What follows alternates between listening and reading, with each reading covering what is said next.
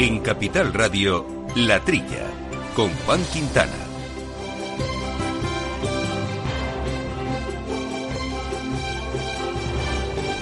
Muy buenos días, gente del campo, buenos días, amigos del campo y de sus gentes. Bienvenidos, como siempre, a este programa de agricultura y de alimentación y de ganadería y de ambiente que hacemos aquí desde los estudios Naturgy de Capital Radio que compartimos con todos ustedes, eh, con Néstor Betancor, que lo hace posible al mando de los controles técnicos. Y aquí en la mesa, eh, Viviana Fernández de Mesa. Buenos días, Viviana, ¿cómo Hola, estamos? buenos días. Y Jaime Costa, ¿qué tal, Jaime? Eh, buenos días, Juan. Con la voz un poco tomada hoy. Sí. Intentaremos no forzártela en exceso. Intentaremos que sea un programa tranquilito. Pero bueno, los temas no son muy tranquilos los que tenemos eh, sobre la mesa. Vamos a tener que seguir hablando de la crisis entre Estados Unidos comercial, nos referimos, eh, y Europa, de los aranceles, porque vamos a charlar con Rafael Picó, que es el director general de Asoliva, que es la Asociación Española de la Industria y el Comercio Exportador de Aceite de Oliva, a ver eh, cómo afecta al sector estos aranceles, qué estrategia y qué acciones están tomando ya las grandes empresas precisamente para intentar paliar su impacto y, en fin, hacia dónde nos dirigimos y qué previsiones y información ellos sobre sobre el asunto. Pero hoy vamos a centrar también el programa en un tema muy concreto que nos gusta, que son las producciones eh, ecológicas. Han salido los datos del Ministerio, como siempre suelen dar y dan en este caso un incremento de la superficie de producción ecológica a nivel eh, nacional, también de los operadores. Seguimos encabezando el ranking de productores ecológicos en la Unión Europea, los cuartos a nivel mundial. Pero ¿cómo, cómo se certifica la producción ecológica, qué tienen que cumplir las explotaciones, qué tipos de explotaciones están obligados a ello. Pues ello nos lo va a contar en detalle Juan Manuel Sánchez Adame, que es el director del Comité Andaluz de Agricultura Ecológica. Y siguiendo con este tema y por profundizar un poco más, Francisco Bravo es el consejero delegado de Ecoespaña. ¿Y qué es Ecoespaña? Una nueva asociación para impulsar precisamente la agricultura ecológica todavía más en nuestro país. Con él también eh, charlaremos. Y no nos olvidamos esta semana tampoco de nuestros refranes enológicos, nuestros enorefranes, porque ahora sí, la semana pasada hubo prórroga porque no había suficientes acertantes. Esta semana sí tenemos más de cinco, un número ya respetable, así que haremos el sorteito, daremos la solución a nuestro refrán de la semana pasada y pondremos uno nuevo para que puedan seguir ahí jugando con nosotros y dándole un poco vueltas al coco, que siempre es buena cosa. Les recuerdo nuestro correo electrónico, la trilla arroba capitalradio.es para lo que crean pertinente y nuestra cuenta en Twitter arroba la trilla debates. No permitas que el mal tiempo arruine tu mejor cosecha, ni te arriesgues a que tu ganado corra peligro. No esperes a final del periodo para contratar un buen seguro agrario que te proteja. A ti, a tu familia, a tu negocio. El Ministerio de Agricultura, Pesca y Alimentación a través de ENESA subvenciona hasta el 65% del coste de tu seguro. Ahora es el momento. Mañana puede ser demasiado tarde. Plan de Seguros Agrarios. Asegura tu futuro. Gobierno de España. Agroseguro patrocina la actualidad del sector.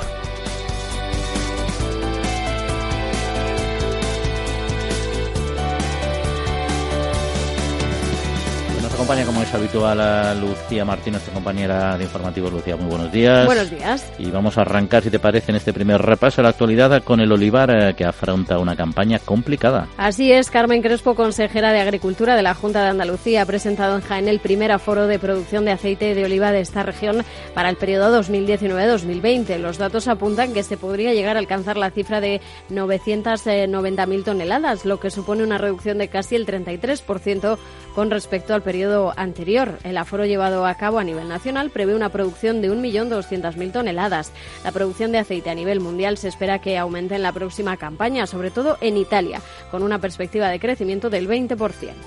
Y Trump ha hecho subir el precio de la soja. El anuncio realizado por el presidente de Estados Unidos sobre un posible acuerdo comercial con China para mediados del próximo mes de noviembre, con gran eh, contenido agrario, ha provocado un aumento del precio de la soja en la bolsa de Chicago. Por su parte, el gobierno chino también está transmitiendo mensajes positivos y ha anunciado su intención de levantar el embargo que viene manteniendo a las importaciones de aves de corral procedentes del país norteamericano.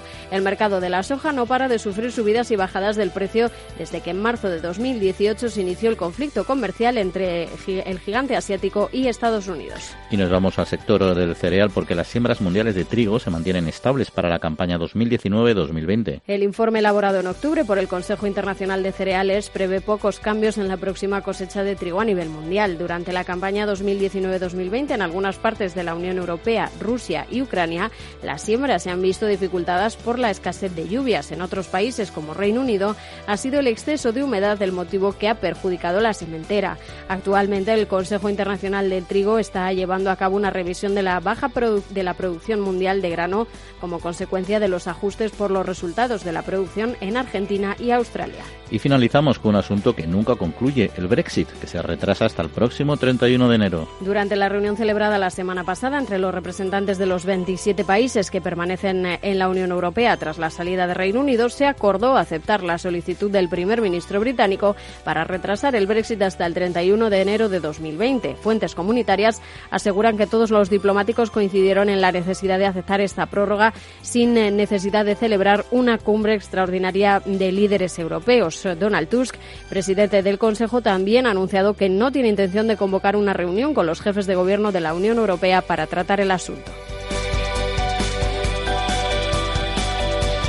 Bueno, interesantes asuntos, algunos eh, muy de mercado. Del tema del olivar vamos a hablar en unos minutos con nuestro primer invitado, pero no sé si sobre este asunto o el resto queréis comentar eh, eh, algo, Jaime. No, insistir en que es ciertamente una situación muy complicada porque, en fin, cuando hay dificultades en la venta de los stocks existentes y, además se avecina unos, una cosecha con reducción de la producción, pues bueno, indica que va a ser un año difícil y que bueno, no por ello hay que dejar de hacer cosas, sino todo lo contrario. Pienso que es, urgente tomar nuevas, todas las medidas posibles para promoción de este magnífico producto y que, bueno, mm, para que, si las condiciones cambian ligeramente, pues podamos concluir con, una mejor campaña.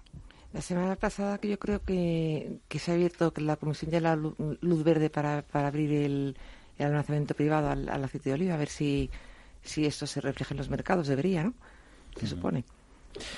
Eh, esperemos que sí, lo normal es que sí. Luego no depende un poco el volumen, ¿no? Pero la verdad es que generalmente sí que influye. De hecho, es una de las medidas más demandadas por, por el sector porque retiran retiran oferta del mercado y eso permite elevarse, ¿no? Y luego los otros eh, asuntos, al final Trump está en casi toda la actualidad, ¿no? Porque de una manera u otra, todas estas relaciones comerciales, ahora esa evolución del acuerdo con China parece que va a dar guerra, ¿no? Parece que, lo, que en principio se iba a firmar durante la cumbre que va a ser en Chile con los líderes. Parece que la cumbre, por los problemas que tienen en Chile, no se ha eh, no se va a celebrar y, lo han dejado en el aire. Lo que sí que es verdad que el gobierno chino también parece que está dispuesto y ya, y ya desde el propio gobierno chino hablan que van a permitirle, no sé si es entre unos 40.000 o 5.000 millones de euros de, de, de cantidad en, en, precio de los, de los productos agrarios que van a entrar en China. La semana pasada estuvimos hablando del sector de vacunas precisamente, que querían, o hace un par de semanas, que querían introducir que ya había países europeos que no y, el sector de vacunas es un punto fuerte para Estados Unidos para introducir también su, mm. su, propia producción. Ya nos van a sacar un poco de ventaja, ¿no? Quizás. Bueno, siempre lo intentan. es, posible, es posible que las presiones de los agricultores americanos tengan algo que ver en este cambio de posición, porque se, se supone que eran los más afectados si había una, una reducción de las, de las compras. Pero, en fin, es especular porque con estas cosas, además, eh, es difícil con una persona como el presidente de Estados Unidos que parece que cambia de posición con bastante agilidad no tanto así como las autoridades chinas, que son más consistentes. Ha sido delicado usando la palabra agilidad, ¿no? Yo diría brusquedad, básicamente, por la connotación positiva que tiene la agilidad. En fin, bueno, el Brexit, ¿qué vamos a decir? no Seguimos con lo siempre. Yo creo que en la Unión Europea ya están, hablas con personas ahí, altos representantes, incluso representantes aquí en España, y están diciendo, mira, por favor, que se decidan ya, o sea, que se vayan o que se queden. Pero ahora nuestra principal preocupación es que tomen la decisión rápido. El presidente de la Comisión Europea ha hecho declaraciones que son de todo menos diplomáticas, porque ha dicho que es un completo eh, desperdicio de tiempo y esfuerzo y que, bueno, mm, solo le ha faltado eh, insultar a los responsables. Pero tiene, tiene toda la razón. es, una, negociación política, pero lo que nos está costando esta indecisión, en el fondo es una crisis política británica que estamos pagando todos de alguna manera. Es un puro espectáculo la política americana de este Reino Unido. ¿no? Sí, sí, pero, pero es un espectáculo, pero muchas veces hacemos mucha autocrítica de la propia y lo demás dice, va, el Reino Unido, pues ahí están, y eso no, yo creo que tenemos un cierto nivel de complejos, pero en fin, bueno, es lo que... Bueno, realmente lo de, ya, ya, fue un disparate lo que hizo Cameron de una decisión tan importante porque después vamos, era simplemente electoralista y luego una vez que metió a, Gran Bretaña en, este lío dijo que se lavaba las manos y que no lo capitaneaba. Un rol político claro que estamos arrastrando, estamos arrastrando toda Europa. Pero bueno, es lo que tiene. Seguimos aquí hablando de campo en Capital Radio. Agroseguro ha patrocinado la actualidad del sector.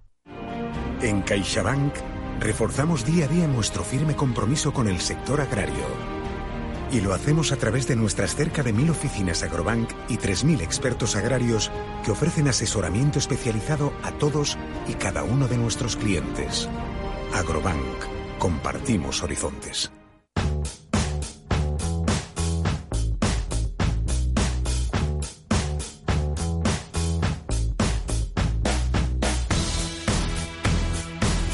Pues eh, ya lo anunciábamos, lo comentábamos, importante hoy hablar también eh, dentro de esta guerra comercial Estados Unidos, eh, Europa, de cómo sigue el, estado de la cuestión y sobre todo en torno a un sector estratégico para nosotros como es el aceite de oliva y en ese sentido Rafael Pico es el director general de la Asociación Española de la Industria y el Comercio Exportador de Aceite de Oliva y seguro que nos va a poder aclarar muchas cuestiones. Rafael, muy buenos días. Hola, muy buenos días. Bueno, ¿cuál es desde Asoliva la, la, última información de, que disponen sobre estos aranceles de Estados Unidos a productos agrarios españoles y en concreto a, a nuestro aceite de oliva? Bueno, yo creo que la importancia de estos aranceles que están aplicados ya a partir del día 18 de octubre supone que la marca España en el mercado de Estados Unidos desaparece porque un 25% de arancel adicional nos saca del mercado. Un mercado que básicamente donde está la marca España es en la gran distribución, es en el Walmart, Costco, que es un mercado bastante de precio, es muy sensible al precio. Por lo tanto, un 25% a partir del día 18 de octubre no se podrá comprar ni vender ningún aceite en, Estados Unidos porque simplemente es, es antieconómico. ¿Pero es cualquier aceite producido y envasado en España o, puede ser también aplicable a un aceite envasado en algún otro país? No, la incidencia es mayor. Yo creo que aquí el Ministerio de Agricultura eh, se ha debido enterar hace poco de la incidencia que tenía esta medida, dado que cuando analizamos eh, en un mercado exterior o una limitación o un procedimiento antidumping ante subvención o como en este caso unos aranceles adicionales, siempre hay que partir del estudio de cuál es la incidencia. En este caso, la incidencia son que la marca España, como he dicho antes, desaparece y eso supone 60.000 toneladas, pero como es el aceite producido en España, todos los países que nos compran aceite no podrán comprarlo y básicamente exportamos 400.000 toneladas a Italia, de las cuales 110.000 van a Estados Unidos y no lo van a poder comprar porque el arancel adicional también va a ser una carga para ellos y así un largo etcétera, ¿no? Hay más países aunque lo importante es Italia, pero hay otros países que también las compran aceite y exportan a Estados Unidos. Aquí estamos hablando que el arancel adicional del, eh, del 25% supone que España deja de exportar 200.000 toneladas. Porque entiendo, entiendo que ese arancel solo es aplicable al aceite español, no al, de, al aceite obtenido en otros países de la Unión Europea. No, no, aquí vamos a ver si, si hubiera sido un arancel en el cual eh, si hubiera aplicado a todos los países de la Unión Europea, eh, otro, otra lectura haríamos de todo esto, ¿no? Simplemente es que España sale de ese mercado en beneficio, en beneficio de otros países, como por ejemplo Italia, que puede comprar a Grecia, puede comprar a Túnez, puede comprar a Portugal, a Turquía, Siria, Marruecos.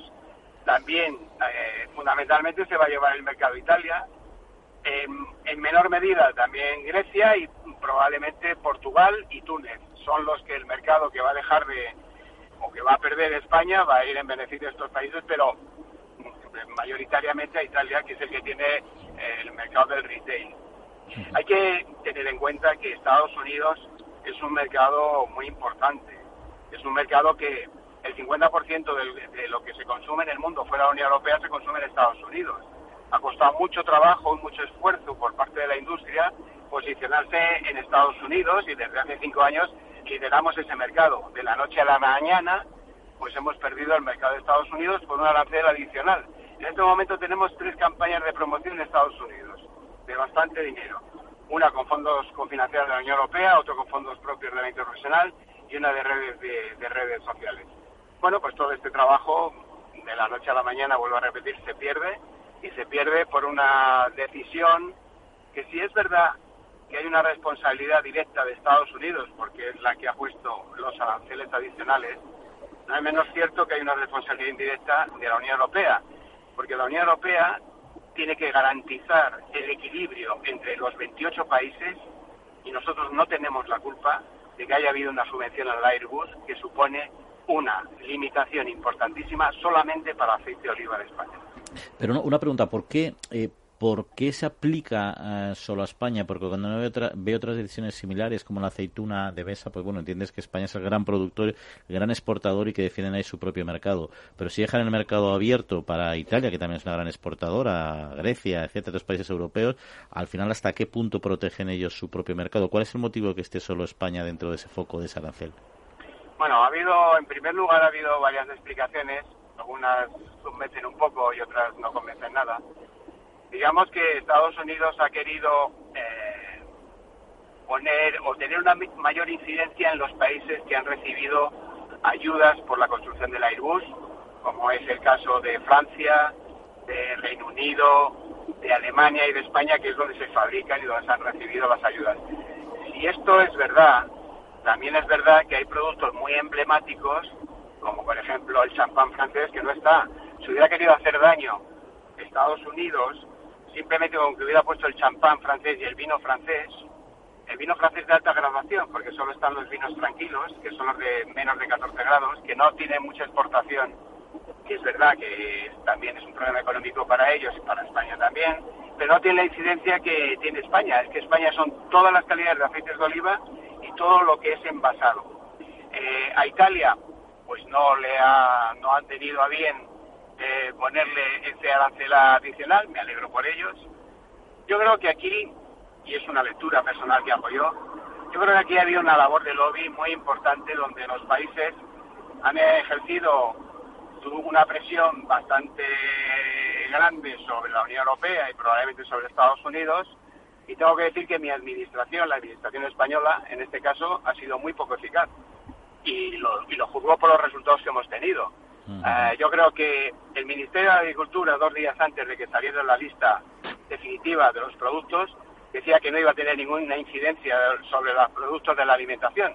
Bueno, pues es un error muy grande, un error estratégico muy grande, que ha supuesto que probablemente no se hayan hecho las gestiones a nivel político que se deberían haber hecho y que ha supuesto para nosotros un grave problema económico importante, no solamente económico, sino de, de pérdida de puestos de trabajo y un largo etcétera, porque la cuantía económica de las pérdidas es difícil de calcular, porque no solamente tiene una incidencia en lo que es el producto en sí, que es el aceite de oliva, sino toda la industria auxiliar. Aquí hay que contar que los, eh, los envases tampoco se podrán hacer, ni las etiquetas, ni los tapones, ni los cartones, ni los embalajes, ni los transitarios, ni las navieras, ni absolutamente nada. O sea que es un largo una pérdida económica muy importante para España. Y entiendo que ello implicará una reducción de, de, compras, ¿no? De, de, producto, ¿no? De materia prima, ¿no? En el sector, al, propio sector productor, ¿no? Ya digo que la idea que nosotros calculamos es que la, no solamente afecta a la exportación directa desde España, que son 60.000 toneladas y estábamos creciendo,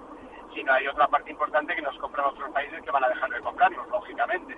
Y no sé, yo lo cuantifico en unas 200.000 toneladas, que es lo que realmente vamos a dejar de, exportar bien a Estados Unidos directamente o bien a otros países comunitarios. Y ya una última eh, pregunta he podido leer, no sé qué de cierto tiene ello, por eso quería saber su opinión, que hay empresas que se están moviendo en el propio Estados Unidos porque si se envasa en Estados Unidos el aceite de oliva ya no está sujeto a esta arancel. ¿Hasta qué punto esto es correcto? Me vais a perdonar, pero casi me, me de repetir la, Sí, que se, ha cortado un poco, sí. Estoy, conduciendo y no, no he oído bien. Vale, pues eh, no, mira, eh, que había podido leer eh, que hay empresas, potentes empresas del sector, que están intentando llegar a acuerdos con envasadoras en Estados Unidos para librarse de este, de este arancel. Y no sé si eso es, es correcto, si, tiene, si esta posibilidad existe. Bueno, eso se pasará por decisiones que tomen las empresas. Eh, lo último que van a querer es perder perder las marcas y el posicionamiento en Estados Unidos. Me imagino que harán todos los esfuerzos posibles por continuar esperando que, que esta medida sea temporal. En Estados Unidos, el problema con Estados Unidos es que además el arancel solamente es para el envasado, no para los graneles.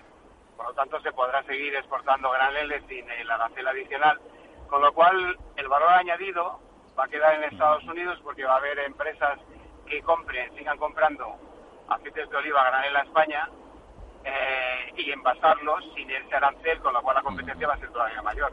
Yo por eso he cuantificado las pérdidas en 60.000 toneladas, que es el envasado que exportamos, ¿no? Hay otras 60.000 toneladas de granel. De todas maneras, tampoco creo que haya un gran aumento de eh, eh, exportaciones a granel, porque la capacidad de envasado en Estados Unidos tampoco es tan grande como para asumir eh, una, el dejar de exportar 200.000 toneladas no tienen capacidad para envasar 200.000 toneladas. No digo que, que no pueda haber un, un incremento y que eso sea así, pero no creo que sea lo fundamental en este caso. ¿eh? Don Rafael Pico, director general de Asoliva, pues eh, muchas gracias por acompañarnos y clarificarnos este tema aquí en los micrófonos a los oyentes de, Capital Radio. Un saludo. Muchas gracias a vosotros por llamar. Hasta luego. Bueno, pues eh, un problema, ¿eh? Problema, problema por donde hay, por donde lo, mires, porque la verdad es que te dejan un poco aislado, y siendo el, teniendo la mitad del mercado mundial nos dejan básicamente tocados, ¿no? Tiene toda la razón. Además, eh, todo lo que se ha invertido en promoción, en, en todos estos años en, diferenciar el aceite español, la marca España, con todo este problema se pierde bastante. La verdad, eh, dar marcha atrás me parecía un, un, poco duro, ¿no? Lo que tú estabas comentando de si alguien se plantea envasar en Estados Unidos, se pierde toda la... Claro, que al final existe la posibilidad de llevarlo a granel, pero claro, es una, es una salida alternativa, que yo no digo que algunos no lo usen. Yo sí que veo los, a los, al empresariado estadounidense viendo aquí un hueco de mercado habilitando infraestructura rápidamente para poder envasar a granel. O sea, no me preocupa, o sea, eso, no me deja tranquilo porque son muy rápidos poniendo en marcha este tipo de, negocio, ¿no? Otra cosa es que los márgenes funcionen, ¿no? Pero bueno, que al final el, el gran problema es como pasa con la aceituna de mesa, que se posiciona en otros países y Italia, que ya tiene un buen posicionamiento, va a reforzar con todo lo que deja de exportar España y se sitúa todavía más, luego, aunque desaparezcan estos aranceles, es muy difícil recuperar ese mercado. Es que fíjate, realmente somos, y estamos viendo la, producción española, que estamos hablando de un millón doscientas mil toneladas frente a Italia, que no sé si son unos trescientos y pico mil toneladas, o otro país que también es importante es Grecia, realmente somos de los, los más importantes y parece mentira que que no, hayamos, podido, que no hayamos sabido defender una cosa tan importante como esta, ¿no? Sí, se llama la atención, sí, Tenemos el 50% del mercado y, que hayamos sido los mayores perjudicados en concreto en esto, cuando normalmente quien tiene quien, tiene el mercado tiene la fuerza, llama llama la atención, sí. Desde luego, Asoliva no está contenta con... No. Y tienes razón, yo creo además con Pues lo que se ha comentado, si los días antes de sacar la normativa se, la posición española era que no iba a afectarnos, pues eso, es muy grave. Eso lo ratifico porque sí que se pudo escuchar en las declaraciones públicas que en principio no iba a afectar al sector alimentario de manera sustancial, etcétera, ¿no? Y está afectando uno de los, de los prioritarios, ¿no? Y luego un problema para los productores, como decíamos antes, el mercado está complicado a nivel de producción, precios bajos, etcétera, y si encima va a haber poca demanda, al final eh, va a haber un problema importante de, precios posiblemente en próxima campaña, ¿no? En fin. Salimos de una campaña complicada y nos metemos en otra que tampoco tiene pinta de... En Málaga para entrar en Malagón. Para eso parece, a ver si soluciona. Veremos, a ver, a ver si llegan noticias en breve y se, se reorganiza toda esta crisis comercial y se empieza a poner orden, que al final también las cosas igual que entran se van en estas guerras comerciales y si no que se lo digan a China, que ya está reorganizando su acuerdo con Estados Unidos. Bueno, seguimos, seguimos aquí con ustedes en la trilla de Capital Radio. Amaneces antes que el sol y peleas contra sequías, granizo y cada día empiezas de nuevo. Eres de una naturaleza especial. Por eso en Agroseguro hay una bonificación especial para ti. Contrata ahora tu seguro de herbacios y consigue una bonificación del 5%. Consulta condiciones con tu mediador o en agroseguro.es. Agroseguro, más que un seguro. El Foro Interalimentario trabaja por conseguir los mejores productos con la máxima calidad a los mejores precios, velando por garantizar la seguridad de la cadena alimentaria sostenible desde su origen hasta que los productos llegan al consumidor. Para ello cuenta con el compromiso de las empresas que lo integran, que apuestan por la seguridad, la calidad, la investigación, la innovación y la justa retribución de todos los agentes de la cadena.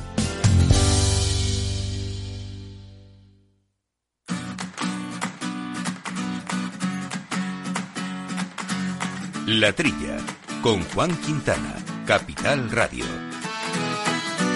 Pues hay otros asuntos, cuatro en concreto de actualidad eh, que han marcado las noticias esta semana y que revisamos como siempre con Lucía Martín. El primero de ellos, que la industria alimentaria critica las leyes autonómicas de residuos. La industria alimentaria denuncia la ruptura total de la unidad de mercado al aprobar varias comunidades autónomas leyes regionales sobre la gestión de residuos que establecen metas y plazos eh, prácticamente incumplibles. Paloma Sánchez, directora de competitividad y sostenibilidad de la Federación Española de Industrias de Alimentación y Bebidas, durante su intervención en un seminario organizado por la Asociación Española del Dulce, ha hecho referencia a las dificultades que supone para las empresas la adaptación de sus líneas de fabricación para cumplir los requisitos eh, diferentes. Y el sector vitivinícola confía en la apertura de nuevos mercados para hacer frente a los aranzales de Trump. Durante la celebración del 75 aniversario de la cooperativa San Valero en Zaragoza, el ministro de Agricultura en funciones, Luis Planas, ha anunciado que el Gobierno de España y la Comisión Europea pondrán en marcha programas complementarios con el objetivo de promocionar el vino español en nuevos mercados tras la imposición de aranceles por parte de Estados Unidos.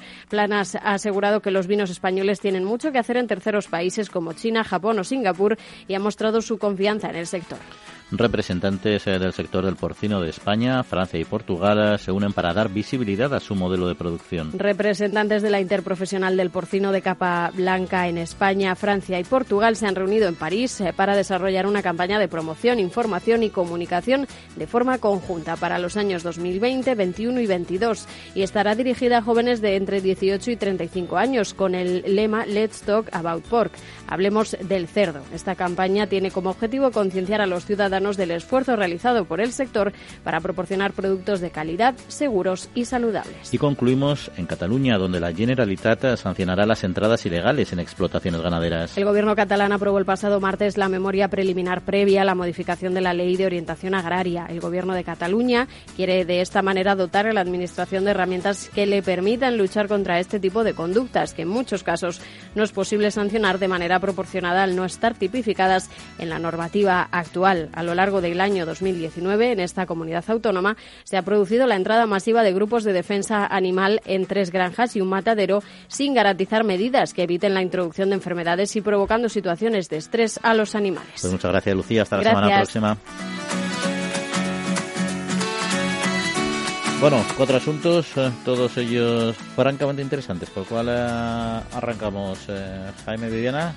Por, pues, por, el principio, por la por la industria alimentaria que critica las leyes, que realmente es que es bastante complicado, ¿eh? porque hay que tener en cuenta que meter en los lineales de la industria, teniendo que seguir ya en, normas diferentes de etiquetado, de cumplimiento, esto es francamente complicado para, para la competitividad de, la, de, las empresas. ¿eh?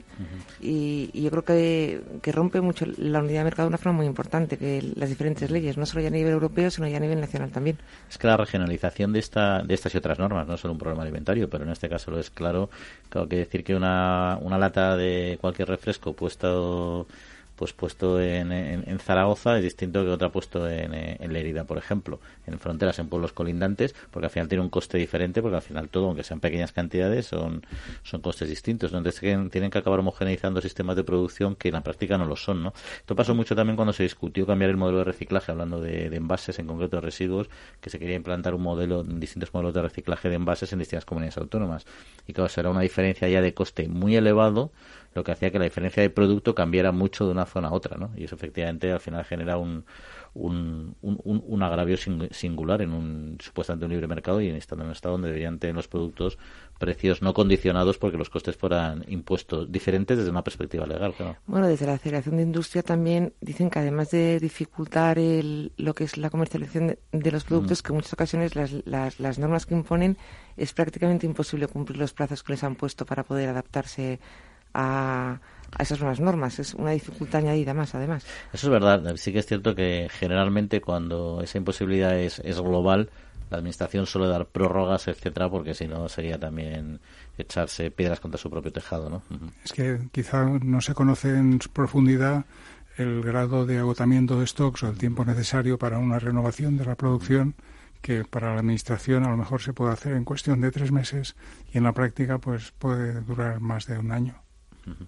Y el tema del vino, pues hay nuevos, un poco en la, línea de todos los sectores en crisis con este modelo Trump, tienen que buscar nuevas alternativas, es una de las opciones, ¿no? Sí, yo creo que en el tema del vino es casi parecido a lo que estábamos comentando con el aceite, que realmente hace falta insistir en la promoción y demás y donde me pregunto si aquí eh, se practica, aquí o en el aceite, en el caso del aceite, se practican lo que se llama misiones comerciales, que hacen mucho los americanos. Es decir, que cuando hay que promover un determinado producto, se organizan como excursiones eh, con personal representativo de las, de las principales asociaciones o empresas que están acompañadas por un político influyente de, del Departamento de, Asuntos Exteriores y lo que hacen es convocar reuniones con el personal más interesado para venderles de alguna forma su producto, ¿no?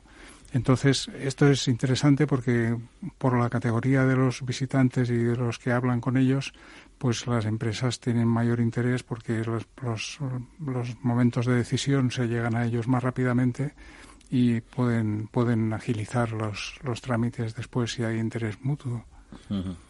No sé si aquí hay algo parecido, pero que si no lo hay, yo creo que es momento de empezar a pensar en ello.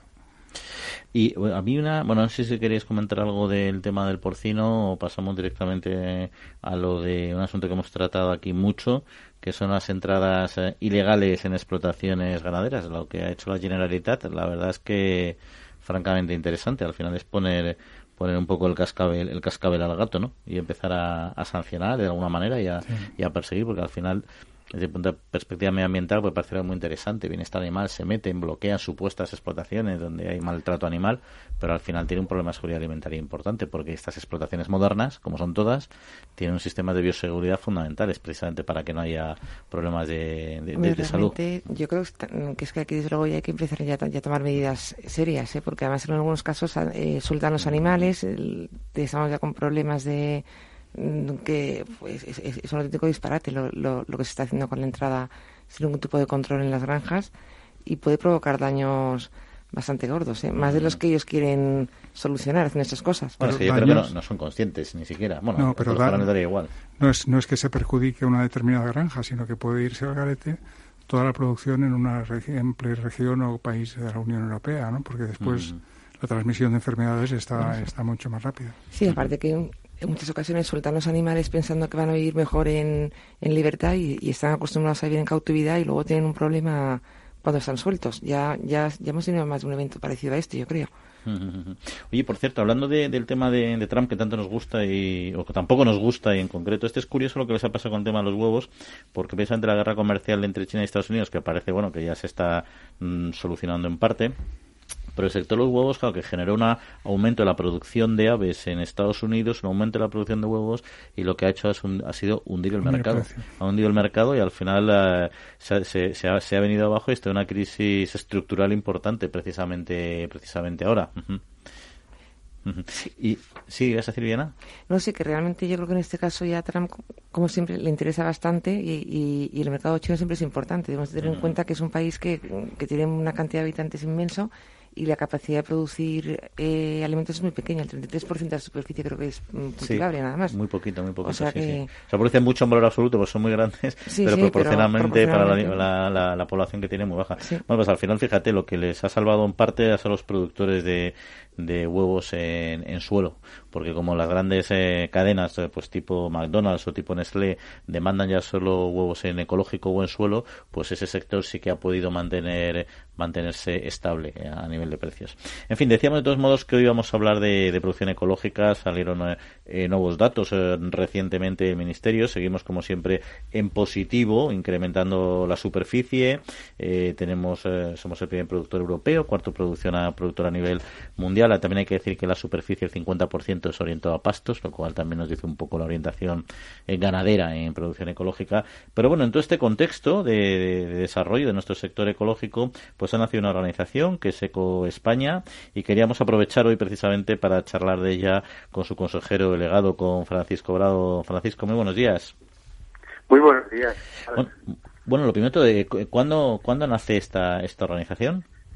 Pues esta eh, organización, estamos recién nacidos. ¿eh? Eh, durante ya el hace un, tiempo que, diversos grupos de, agricultores y asociaciones de, agricultores y productores ecológicos, también ganaderos, pues pues eh, estaban demandando una serie de una serie de, de, de ayudas y una serie de, de bueno de necesidades que, les iban que, que, que sentían que les iba haciendo falta para seguir desarrollando el, este este sector ecológico. Eh, veían que cada vez bueno pues los los, uh, los costes de producción son más altos los precios pues no son como hace unos cuantos años y los márgenes se, se van reduciendo. Por lo por lo cual este este sector se está, está está demandando pues pues mucha profesionalidad y en este contexto pues se organizan y, y, a resultas de estas demandas pues surge España pues para tratar de dar respuesta a esas necesidades de formación, de asesoría, consultoría, también a la necesidad que hay por promocionar y hacer entender al consumidor eh, que cuando compra ecológico no solamente está comprando la calidad de ese producto, sino pues está ayudando a que las digamos que los eh, el medio ambiente y el mundo en que vivimos pues sea más sostenible, más respetuoso también con, con, animales, con personas, etcétera, con trabajadores. y, y, bueno. ¿Quién forma, pues, Francisco? ¿Quién conforma esta, esta organización? ¿Quién la pone en pues marcha? esta, esta organización, como les digo, surge de, la iniciativa de, de, el impulso de, un, de, una de las certificadoras más importantes que hay eh, ahora mismo, que es Agrocolor, eh, en, en ecológico, y, también pues de asociaciones de, cooperativas de Granada, de Sevilla, de la Federación de, Roceros de Huelva, también está Fres Huelva, todo el sector de los frutos rojos, y también Coespal, que es la Asociación de Productores y Exportadores de, de, Almería, ¿no? Entonces, estos grupos pues dicen, bueno, necesitamos, necesitamos eh, canalizar eh, a través de una asociación como España, pues todas estas demandas que nuestros productores pues sienten que, necesitan. ¿no? Y somos eh, primeros eh, productores, eh, pero quintos consumidores. ¿Por qué se produce esta diferencia y qué puede aportar Eco España, si es que es uno de sus objetivos, al incremento del consumo de productos mm. ecológicos en nuestro país? es, cierto que somos que tenemos un gran área de producción, pero como bien has dicho, la mitad casi está dedicado a pastos permanentes ecológicos y lo que sí que es cierto es que eh, el, desarrollo de la agroalimentación ecológica, el boom, el gran boom, pues viene de un, digamos, de un, cambio en las tendencias del consumidor. Y esto empezó pues en los, países del, norte de Europa, en, Estados Unidos de hace muchos años, y, bueno, y, estas, estas corrientes, esta cultura, esta sensibilidad, pues se va trasladando. Evidentemente las cosas no surgen a nivel global en todos los sitios a la vez, y, bueno, pues eh, cuando llegan a España, pues digamos que esta sensibilidad se va materializando más tarde que en otros países, pero sin embargo, el agricultor que ya hace muchos años, o el productor, también el ganadero, que ya hace muchos años dio un cambio, eh, centrando, eh, dándose cuenta que su negocio estaba también no solo en producir mucho y muy bien, sino en tratar de poner un, un, un foco en los mercados, tratar de entender los mercados, tratar de entender al consumidor y responder a esas, a esas demandas. Es decir, que se produce, ¿eh? Eh, primero se ve qué es lo que se puede vender, que hay oportunidad de perder, y luego a raíz de ahí se produce. No como antaño que simplemente pues, se producía y ale, a ver cómo vendemos. Entonces, esta sensibilidad nueva del, productor pues se le ha llevado a leer esta tendencia, a producir y si los mercados estaban fuera, pues por eso nuestra producción, eh, aunque sea muy relevante, pues se demandaba a donde había esa demanda. Sin embargo, ya en los últimos años en España está creciendo bastante. Todavía tenemos mucho, estamos como la mitad. En Alemania y se consumen 120 euros al año eh, per cápita de producto ecológico, que estamos a la mitad, pero en los últimos cinco años ha habido un incremento muy importante. Casi hemos duplicado nuestro nuestro consumo. Esa es un poco la explicación. Pues deseamos que tengan mucha suerte y mucho éxito con nuestra organización, eh, con Eco España, Francisco Bravo, consejero delegado. Hasta otra ocasión y veremos cómo evolucionan, que seguro que será estupendamente. Un saludo. Pues muchísimas gracias. Un saludo para ustedes. Foro Interalimentario es una asociación sin ánimo de lucro que agrupa empresas punteras del sector agroalimentario que trabajan con más de 22.000 pymes y productores primarios. Las empresas del foro sustentan más de 90.000 puestos de trabajo y destinaron casi 200 millones de euros a actividades de investigación e innovación y al desarrollo de nuevos sistemas de producción alimentaria.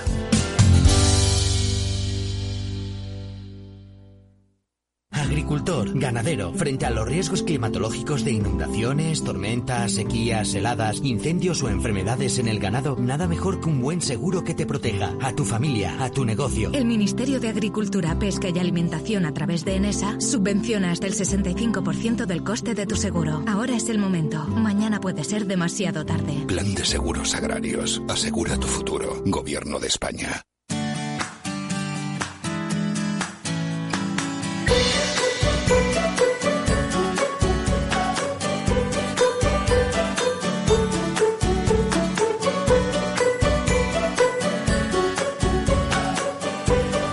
Bueno, pues seguimos aquí hablando de campo, asuntos que tratar, continuaremos hablando de producciones ecológicas, pero hay un asunto que sí quería comentar eh, con vosotros y es el célebre greening, que yo recuerdo cuando se empezó a plantear hace unos años nadie sabía lo que era, eran sí, hacer todo más verde en la política agraria común y tal, pero bueno, el hecho es que el FEGA ha publicado un informe sobre los resultados alcanzados por el greening en su aplicación durante los últimos eh, cinco años. Y bueno Unión de Uniones pues se ha dedicado a desbrozarlo a analizar un poco las conclusiones. Y bueno no son no, son malas no porque al final hablando de lo que es aumentar la diversidad de cultivos precisamente eh, de huir un poco los monocultivos pues plantean que se ha conseguido una reducción eh, sustancial de las explotaciones de monocultivo que han pasado de ser en 2014 en alrededor de 24.000, 24.175 en concreto, a, en el ejercicio anterior 8.111. Luego es una reducción, la verdad es que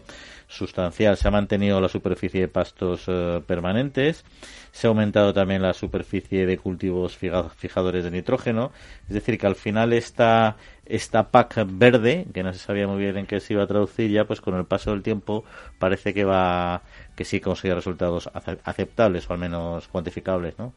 Bueno, yo creo que teniendo en cuenta que para, que para poder percibir el pago por greening hay que cumplir con esos requisitos, es lógico que se haya alcanzado. Lo que a mí me gustaría saber son los resultados efectivos que esas medidas tienen para el medio ambiente, que en definitiva han sido para lo que se han creado.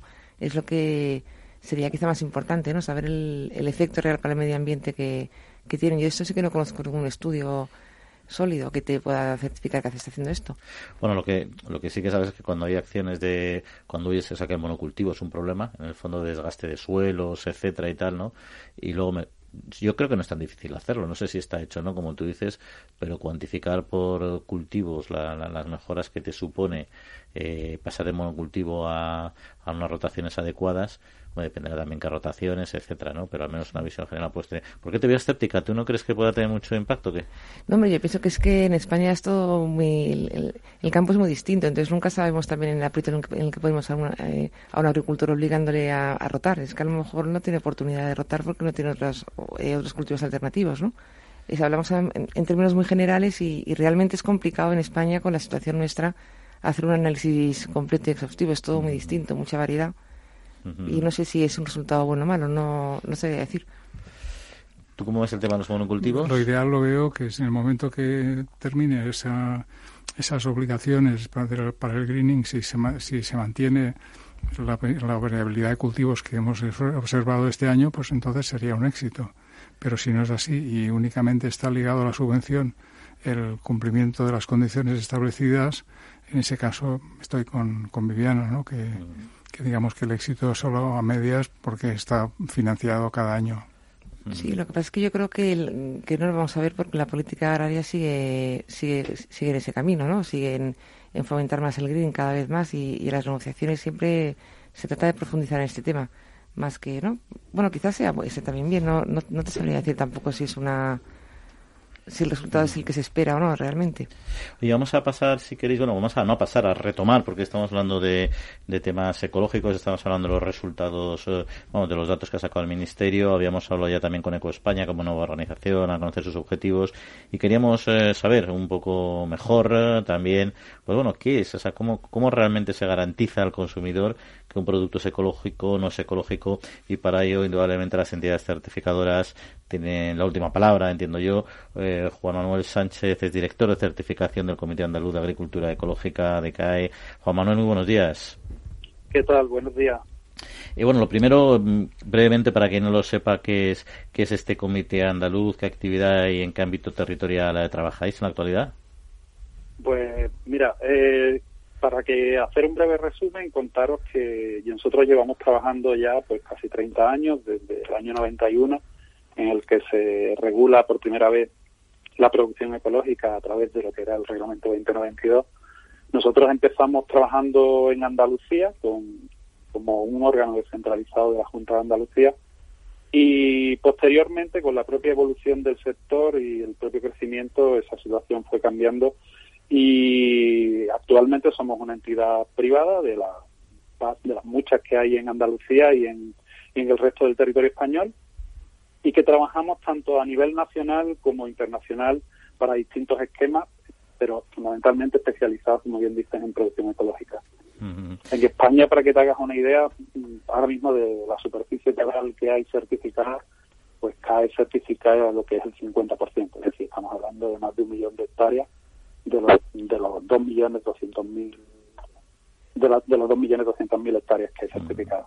¿Y, a nivel internacional, pues trabajamos en diferentes países, de tanto de Latinoamérica como Marruecos, Portugal, etcétera. ¿Y qué, cuáles son el tipo de entidades a las que ustedes eh, certifican? Pues bueno, en toda esta andadura y en todo este recorrido, pues entenderás que certificamos empresas muy diferentes, desde pequeños productores que apenas tienen una hectárea y que hacen agricultura ecológica como una forma de vida, a grandes empresas, grandes multinacionales que han apostado por la producción ecológica, algunas evidentemente también por una cuestión de, forma de, pensar, de forma de entender, pero otra también por las propias demandas del mercado, es decir, el propio requerimiento de cadenas de supermercados e intermediarios que solicitan no solo producción convencional, sino producción ecológica, porque es lo que al final los consumidores están demandando hoy en día. Y desde su perspectiva, eh, ¿cómo evoluciona? Eh, sabemos los datos, que hay mayor superficie de producción ecológica, más número de operadores, etcétera, los últimos datos, pero ¿cómo evoluciona cualitativamente también? ¿Cuál es su visión más allá de la mera cifra de que aumenta la producción? Pues mira, eh, vamos, yo los datos generales que habéis estado comentando, pues son, vamos, son los, son los datos que el mapa publica, pero como bien dice, lo importante no es solo saber, sino cuánto crece sino cuál es el estado de salud del sistema, ¿no? Entonces, yo creo que para eso este año, por ejemplo, el propio Ministerio ha publicado eh, unos, datos a nivel de organismos de control y autoridades de, competentes informándonos de cuál es un poco el estado de salud ¿no? De, la producción ecológica. Y lo cierto es que el nivel de cumplimiento de los productores ecológicos es bastante alto, es decir, estamos hablando de que las infracciones que podríamos decir que son graves o que tienen alguna relevancia no alcanzan siquiera el 2% de, de, de, los productores que operan en, en el sistema. Y, y, bueno, eso quiere decir que, considerando que, la, que casos como la rotación de cultivos pues se considera una infracción grave, es decir, son cosas que no afectan al consumidor, pero que sin embargo, entendidas desde el punto de vista de, de la, de la producción ecológica son graves porque son importantes y sin embargo están eh, todas estas no conformidades o desviaciones que, que se comunican a los operadores no, no, no superan ese 2%. ¿no? Entonces, yo, entiendo que el estado de salud de la producción ecológica se puede decir que, que es razonablemente bueno. Es cierto que ah, normalmente en este debate que hay a veces entre producción ecológica, producción convencional, incluso producción transgénica, que es un debate un poco a veces superfluo porque hay sitio para, para todo y espacio para, todo, lógicamente, ¿no? Pero a veces los puntos que débiles que se puede encontrar en la producción ecológica es que quizás son menos eh, seguros o que cuando hay alertas eh, alertas rápidas se detectan casos de determinados casos, pues hay proporcionalmente, no en valor absoluto, sino proporcionalmente más casos en producción ecológica que, en producción convencional. ¿Esto es así? y en todo caso, si fuera así, ¿es algo que debiera, que debiera de preocupar o que mejorar? Pues mira, yo te voy a, te voy a, creo que al final los datos es lo que un poco desvelan eh, o, ponen, ponen luz sobre esas situaciones, ¿no? Es verdad que yo creo que hay que destacar que los controles de seguridad alimentaria en España son un modelo, es decir, una prueba de ello es que cuando ha venido, cuando la Unión Europea ha querido mostrar cómo funciona el, o sea, qué sistemas pueden ser un modelo para Estados Unidos para que con su nueva regulación de la FDA decidan si la, la Unión Europea se cumple con sus requisitos o no, han mostrado el sistema español. Y lo que no hay que olvidarse es que el sistema de producción ecológica, a esos, a esos controles que ya de por sí hay para cualquier tipo de producción en España, con un sistema muy garantista y que cubre muy bien y que protege muy bien las necesidades de los consumidores, a esos controles hay que añadirle que el reglamento obliga al menos a un control adicional hecho por entidades especializadas en producción ecológica. Es decir, estamos hablando de que las producciones ecológicas no solo tienen los controles obligatorios que tiene la producción convencional, sino que tienen además otros controles adicionales. Yo recuerdo un caso, porque bueno, eh, fue un caso que yo creo que muy sonado, creo que todos recordaremos, que no que fue el caso de los pepinos, aquellos mm. famosos, sí, correcto. que además la empresa a la que a la que afectó era una empresa que nosotros certificábamos, es decir, la empresa que fue señalada en un primer momento fue una empresa que nosotros certificábamos y nosotros teníamos, en 48 horas teníamos hecho, eh, o sea, habíamos hecho toma de muestra y habíamos mandado la toma de muestra a un laboratorio alemán, que era el único laboratorio en aquel momento que nos daba, o sea, privado, que con el que nosotros podíamos trabajar y que nos daba una muestra acreditada para E. coli. y bueno, yo creo que ese sistema demuestra, nuestros datos, nuestro cliente tenía eh, los datos esos antes incluso que los propios que el propio sistema, el propio sistema de seguridad, y, ya para concluir, eh, Juan Manuel, eh, con toda su experiencia que tiene de, conocer el trasfondo de nuestras explotaciones ecológicas, ¿cuál es su percepción sobre el futuro de este sector en España? ¿Vamos a seguir creciendo de una manera tan intensa como hasta ahora? Bueno, mira, hay una cosa que es incuestionable y es que hay dos factores que hacen que el crecimiento desde nuestro punto, desde nuestro punto de vista se vaya a mantener. Por un lado es que España es un puente entre América y Europa, es decir, eh, eh, es el, uno de los puntos de entrada junto con el puerto de Rotterdam para muchas de las mercancías ecológicas que entran que están entrando dentro de la Unión Europea. Prueba de ello es que el crecimiento de las importadoras eh, certificadas en producción ecológica en 2017 creo que fue eh, por encima del 20%.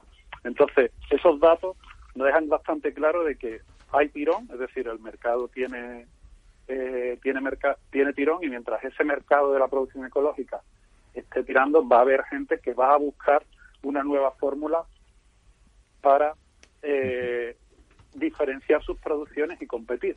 Es decir, el mercado global eh, te obliga o te fuerza de alguna forma a buscar alternativas y a buscar soluciones para poder introducir tus, tus productos en, en este mercado que por un lado cada vez más exigente, pero que por otro lado evidentemente eh, compite con precios y tú tienes que buscar una diferenciación de calidad. Y eso yo creo que al final está haciendo que de forma eh, sostenida la producción ecológica siga creciendo. Porque como imagino que habréis comentado, que, habéis comentado anteriormente, tanto la demanda sigue creciendo, tanto la nacional como, la internacional, por encima de valores de dos dígitos, ¿no? Y eso hace que, que de alguna forma no se pueda parar, ¿no? Pues eh, seguro, seguro que va a ser así, pues efectivamente la demanda al final es eh, la que tira y el know-how y el expertise ya, ya, lo tenemos aquí, eso está muy muy acuñado. Don Juan Manuel Sánchez, director del Comité Andaluz de Agricultura Ecológica, pues muchas gracias por acompañarnos aquí en la trilla. Un saludo. Gracias a vosotros. La trilla con Juan Quintana.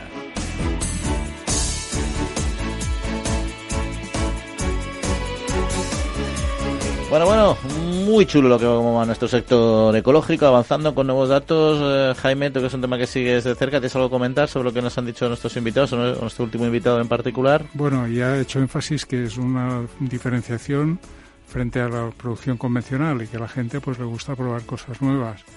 Eh, nada que objetar en cuanto a que es un producto diferenciado. Lo malo es si este, esta diferenciación se pretende conseguir con argumentos como que es más, más sano que lo convencional, cosa que no es cierto y de acuerdo con la legislación establecida. Sí, es un tema también mucho de, percepción, es un tema de que no quieras, tienes derecho a querer productos que a lo mejor no han utilizado fitosanitarios, independientemente de que sean inocuos, etcétera. Bueno, ya son decisiones personales de consumo. Como una decisión personal es la de nuestros oyentes de jugar con nosotros a nuestros enorrefranes, cada vez eh, más activos. La semana pasada hubo prórroga porque no hubo suficientes acertantes, pero hoy sí Hoy tenemos en concreto eh, nueve, diez acertantes, pero algunos de ellos con más numeritos. Ya saben que a los que aciertan una semana, si hay prórroga, les damos dos números. Y además teníamos un, oyente que es Juan Mondejar, que le dimos tres porque nos olvidamos de ello de la semana anterior. O sea que este, ah, Juan, tienes que ganar hoy como sea. Tienes tres números sobre trece en total. Pero bueno, vamos por partes. ¿Cuál era el refrán de la semana pasada? Decía así, de aceituna una y de vino, y habría que completar. Dijimos que rimaba, dijimos que era un reservorio de agua, que un sitio donde se acumula el agua, en fin. Parecía sencillo y como ha sido, ha sido, ¿no? ¿Sabéis la respuesta vosotros? Eh, no la tengo todavía clara. Un lugar, donde se, un lugar donde se acumula agua en la naturaleza, donde se acumula el agua que rima con una y que es muy grande y tal, ¿eh? con poquita agua, no sé. Pues lo vamos a decir de todos modos. Vosotros no habréis ganado, así que no os preocupéis. de aceituna una y de vino una laguna, dice el ah. refrán. Ahí está, aceituna una y de vino una laguna. Pues ha acertado Juan Mondejar, Isabel de Pascual, José Moreno, Francisco Casas, Antonio López, Odil de Aganzo, Jesús Alberto Alonso, Juan Sánchez y Francisco Aparicio. Ya saben que Juan Mondeja tiene tres numeritos por tres semanas. Isabel de Pascual eh, tiene dos, igual que José Moreno y que Juan Sánchez, porque la semana pasada habían acertado, luego tienen esa de ventaja. El resto con un numerito, así que del 1 al 13, eh, vamos a decir número, Viviana, eres nuestra, nuestra decisora. Claro. El 8. El 8, pues enseñamos para que Viviana vea que el 8 es, está aquí abajito. ¿eh? Francisco Aparicio. Francisco Aparicio, ahí está nuestro honor esta semana. Es que tenemos el estudio lleno de gente que aplaude masivamente a Francisco Aparicio y a sus amigos. Así que bueno, pues Francisco, enhorabuena, recibirá, ya saben que los que aciertan y ganan el sorteo reciben un obsequio de las bodegas Murillo Viteri, un excelente vino de la denominación de origen en Rioja, denominación de origen calificada, así que recibirá este obsequio. Y al resto, pues nada, animarles a que sigan jugando, fíjate, ha ganado uno de un solo numerito. Es, que al final tener muchos números no siempre trae suerte. ¿eh? Pero bueno, seguro que el resto de nuestros amigos siguen jugando porque les vamos a poner el de la próxima semana. Que dice así, tomen nota. Come niño y crecerás. Bebe viejo y... Puntos suspensivos, hay que completarlo. Come niño y crecerás. Bebe viejo y... Ahí está, ahí está, solución... Ah, seguro que nuestros oyentes lo adivinan. Eh. La solución eh, la mandan a nuestro correo electrónico, la trilla arroba capitalradio.es, eh, la trilla arroba capitalradio.es o si no ya saben a través de nuestra cuenta de Twitter arroba la trilla debates. Os he visto cara de póker a los dos, ¿eh? como que no lo habéis pillado, ¿no? No, no, este, este creo que sí, ¿eh? este creo que también sí. pues es una cosa de... Bueno, no vamos a dar la pista la primera semana. La, bueno, sí, tiene que ver con la longevidad también, muchas cosas, ¿no? Pero bueno. Ya sabemos de dudas la semana que viene, pero yo creo que esta vez sí, ¿eh? Esta vez. Bueno, pues ahí está la solución. Come niño y crecerás, bebe viejo y mm, solución arroba la trilla debates o la trilla arroba capitalradio.es. Bueno, se nos acaba el tiempo. Por el tema del cultivo de los frutales, ahí había un programa, un proyecto muy interesante eh, del CEIGRAM, también de la Universidad de Castilla-La Mancha, donde ha participado también en esa, la entidad, en la entidad estatal de seguros agrarios y, agroseguro, que se han dedicado a estudiar la previsión de horas frío, o sea, lo que es la, evolución, ha conseguido evaluar la acumulación de frío en España en los próximos 30 años y hasta final de siglo. Y han sacado la conclusión, han hecho una estimación, una proyección que verdaderamente se van a, reducir mucho las horas de frío con lo cual se va a reducir mucho la posibilidad, o sea, la, la viabilidad de diferentes cultivos que ahora mismo son eh, están muy arraigados en nuestro en nuestro territorio. Frutales de hueso, quizá. Efectivamente, hombre, es una estimación a futuro, no sé exactamente cómo lo habrán evolucionado, pero eh, hablando de la posición eh, pesimista realmente es, eh, es bastante radical. Hombre, sabemos que el clima está cambiando, eso lo sabemos, pero nuestros oyentes me imagino que sabrán también que, que las horas de frío que, que, tiene que, que es obligatorio casi que tenga que sufrir entre paréntesis o que beneficiarse un cultivo un frutal por ejemplo para poder eh, para poder fructificar adecuadamente y producir fruto si no hay unas horas de frío mínimas al final ese ese ese árbol entra en muy poca producción no entonces el frío es necesario, es, tan necesario como el calor y tan necesario como el agua para los cultivos. Y esta estimación, este, este avance, pues la verdad es que nos pone sobre la mesa una realidad que ya conocemos, que hay un cambio climático, que están cambiando las condiciones y que ese sentido hay que mejorar genéticamente nuestras plantas y nuestras tecnologías de todo tipo. Bueno, se nos acaba el tiempo, eso no hay forma de resolverlo, está clarísimo. Nos despedimos eh, muy alegremente eh, después de haber estado con ustedes aquí. Agradecemos a Néstor Betancor, el mando de los controles técnicos, y Jaime y Viviana. Una semanita nos volvemos a ver, ¿no? Buena semana. Buena semana para pues a todos ustedes que disfruten, porque en siete días volvemos a estar con ustedes aquí en la trilla de Capital Radio. Capital Radio.